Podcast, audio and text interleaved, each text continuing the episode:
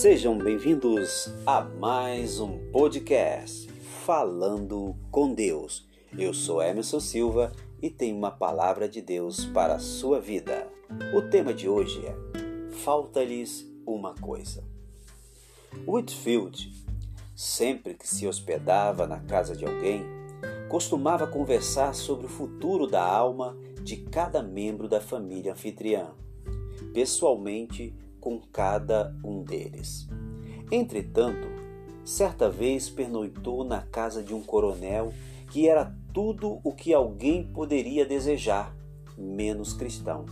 Whitfield ficou tão satisfeito com a hospitalidade e tão encantado com a qualidade do bom coronel e de sua esposa e de suas filhas que achou muito difícil lhes dizer que tinha que tomar uma decisão a respeito de Jesus, algo que não teria sentido se eles tivessem sido menos amistosos. Ali ele ficou por uma semana. Durante a última noite, o Espírito de Deus visitou, de modo que não conseguia dormir.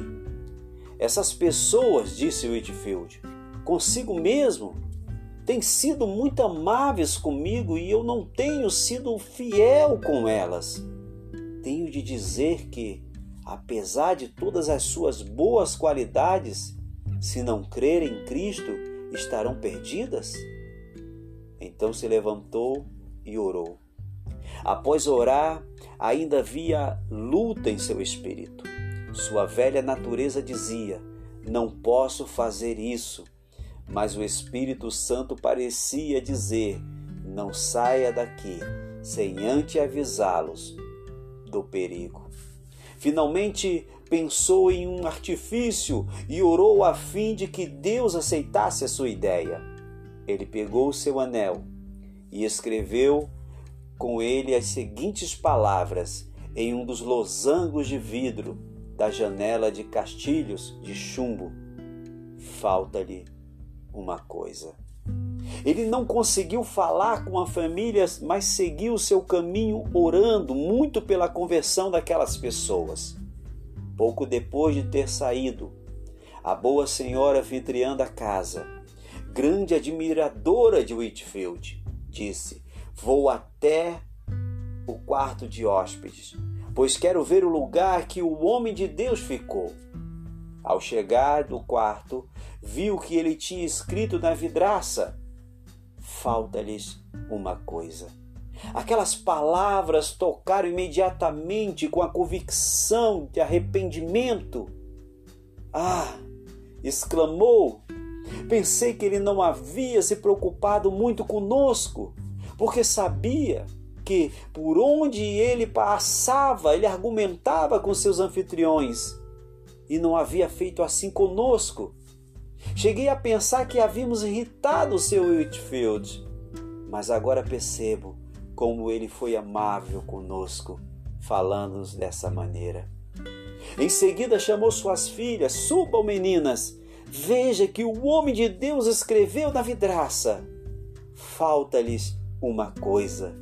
Chame o seu pai o coronel subiu ao aposento de hóspede e também leu a frase: Falta-lhes uma coisa.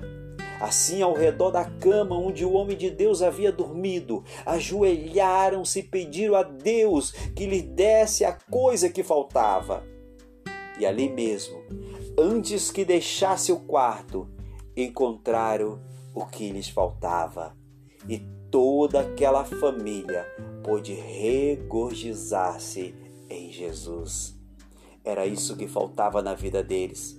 Apesar de tudo que eles tinham, de todo o encanto, de todo o poder aquisitivo, faltava-lhes aquilo que é mais precioso que ouro, mais precioso que posição. Faltava-lhes Jesus na sua vida como Senhor e Salvador.